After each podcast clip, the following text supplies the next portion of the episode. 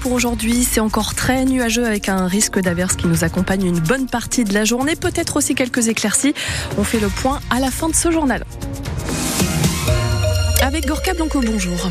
Bonjour Anne, bonjour à tous. Un élan de solidarité sur Internet permet à une famille d'un enfant handicapé originaire de Dordogne de se loger sur l'île d'Oléron. Oui, et d'être ainsi au chevet de leur petit garçon de 5 ans, lourdement handicapé à la suite d'une opération chirurgicale pourtant banale au départ, opération des végétations qui s'est très mal terminée. Les parents n'arrivaient pas en fait à trouver une location à proximité du centre de rééducation de Saint-Trojan-les-Bains où arrive leur enfant pour des soins et ce jusqu'à ce que leur appel à l'aide lancé sur le réseau social Facebook ne débloque cette situation.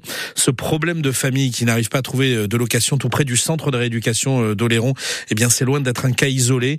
D'où ce projet d'appartements thérapeutiques familiaux porté par la directrice du centre de rééducation elle-même, Sonia Saorin on aimerait idéalement en fait avoir des appartements permettant aussi euh, aux familles et aux enfants de se réunir avec cette reconstruction euh, que l'enfant est en train de, vivre sur un aléa de la vie quotidienne ou autre, avec euh, une, une, une, mise à hauteur et une adaptation en fait de tous les appareils. Mettons une cuisine avec des modules parce qu'on a aussi des jeunes ados qui doivent un jour retourner chez eux, qui grandissent un peu en structure et qui à un moment donné doivent retourner en milieu ordinaire. Et là, qu'est-ce qu'on fait? En fait, on n'a rien qui est adapté pour un fauteuil roulant, ni euh, une ouverture de porte, ni une baignoire, ni une chambre. Donc c'est aussi pour leur autonomie, quoi, tout ça. Donc ça, c'est un projet, c'est un coût énorme. On n'est pas forcément euh, soutenu financièrement et c'est notre difficulté aujourd'hui. Sonia Saorin, directrice du centre de rééducation pour enfants de Saint-Trojan-les-Bains sur l'île d'Oléron. Elle répondait à Sofia Berada pour France Bleu. Le commissariat d'Angoulême est secoué par une affaire qui touche directement deux fonctionnaires de police. Oui, des agents qui sont visés par une enquête judiciaire pour violence et injures racistes. Enquête ouverte à la demande de la procureure de la République. Euh, tout se serait passé au cours d'une garde à vue. La victime, un suspect d'y avoir reçu au moins un coup et s'être fait insulter des propos racistes captés par la caméra piéton d'un des deux policiers en question. Des fonctionnaires qui vont être suspendus en attendant les conclusions de l'enquête confiée à l'IGPN, l'inspection générale de la police nationale, autrement dit la police des polices. On reste euh, un instant dans la ville préfecture de la Charente pour évoquer ce passage à niveau SNCF de la rue de Bordeaux. Passage à niveau meurtrier et sa sécurité, heureusement, va enfin être améliorée prochainement. C'est l'engagement fait par la compagnie ferroviaire, en tout cas sa filiale SNCF Réseau, et ce à la suite d'un nouvel accident mortel il y a à peine dix jours, le deuxième en un an. De quoi faire inscrire donc le passage à niveau dans la liste des installations prioritaires à sécuriser pour la SNCF. Et en attendant, des premiers travaux d'urgence doivent être réalisés, eux, euh, déjà dans les prochaines semaines. Euh, garde à vue prolongée de 24 heures pour l'homme qui a mortellement blessé sa femme par arme à feu. C'était mardi à Surgère. Nous vous en parlions hier à ce micro. Euh, lui explique avoir tiré euh, par accident et touché son épouse en pleine tête alors qu'il nettoyait euh, son arme à feu, un fusil d'assaut. homme en garde à vue, âgé de 76 ans, tireur sportif, licence et certificat de détention d'armes étaient en règle. Et selon les premiers éléments de l'enquête, le couple ne connaissait pas de, de turbulence. Il n'y avait jamais eu de problème de violence non plus entre l'un et l'autre.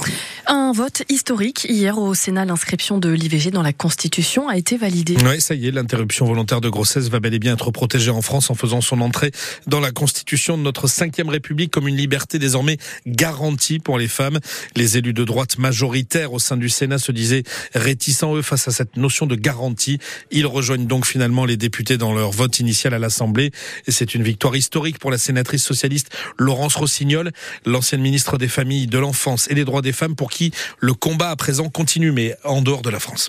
C'est une victoire des féministes, c'est une victoire des Françaises et des Français, parce que leur soutien indiqué par tous les sondages a été un argument massu, y compris pour le Sénat. Aujourd'hui, les Français peuvent être fiers d'eux, peuvent être fiers de leur pays, mais je voudrais dire que pour ma part, la limite à mon bonheur, c'est le reste du monde.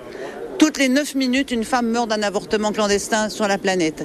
Et je voudrais leur dire que cette euh, inscription de l'IVG dans la Constitution en France, cette première, c'est d'abord pour elle et que notre combat maintenant, c'est pour l'accès à l'IVG partout, pour toutes. On mènera le combat avec elle, pour elle, mais on sera plus forte pour le mener. Ce vote-là, c'est un vote pour toutes les femmes du monde. La sénatrice socialiste et ancienne ministre des droits des femmes, Laurence Rossignol, dans la foulée de ce vote hier euh, au Sénat, le président de la République a convoqué immédiatement le Parlement. Il se réunira euh, dès lundi prochain à Versailles afin donc de valider définitivement la modification de la Constitution pour y intégrer le droit à l'IVG. Deux dauphins ont été observé en train de nager dans le port de plaisance de Saint-Denis sur euh, l'île d'Oléron. Oui, surpris mardi après-midi en pleine balade aquatique tout près des bateaux. Les vidéos sont à voir sur notre site internet francebleu.fr. le foot, la Ligue des Nations féminines n'est pas de miracle malheureusement hier soir pour l'équipe de France battue en finale 2-0 par les Espagnols championnes du monde en titre. Toujours pas donc de première ligne au palmarès international des Bleus d'Eugénie Le Sommer et de leur sélectionneur Hervé Renard.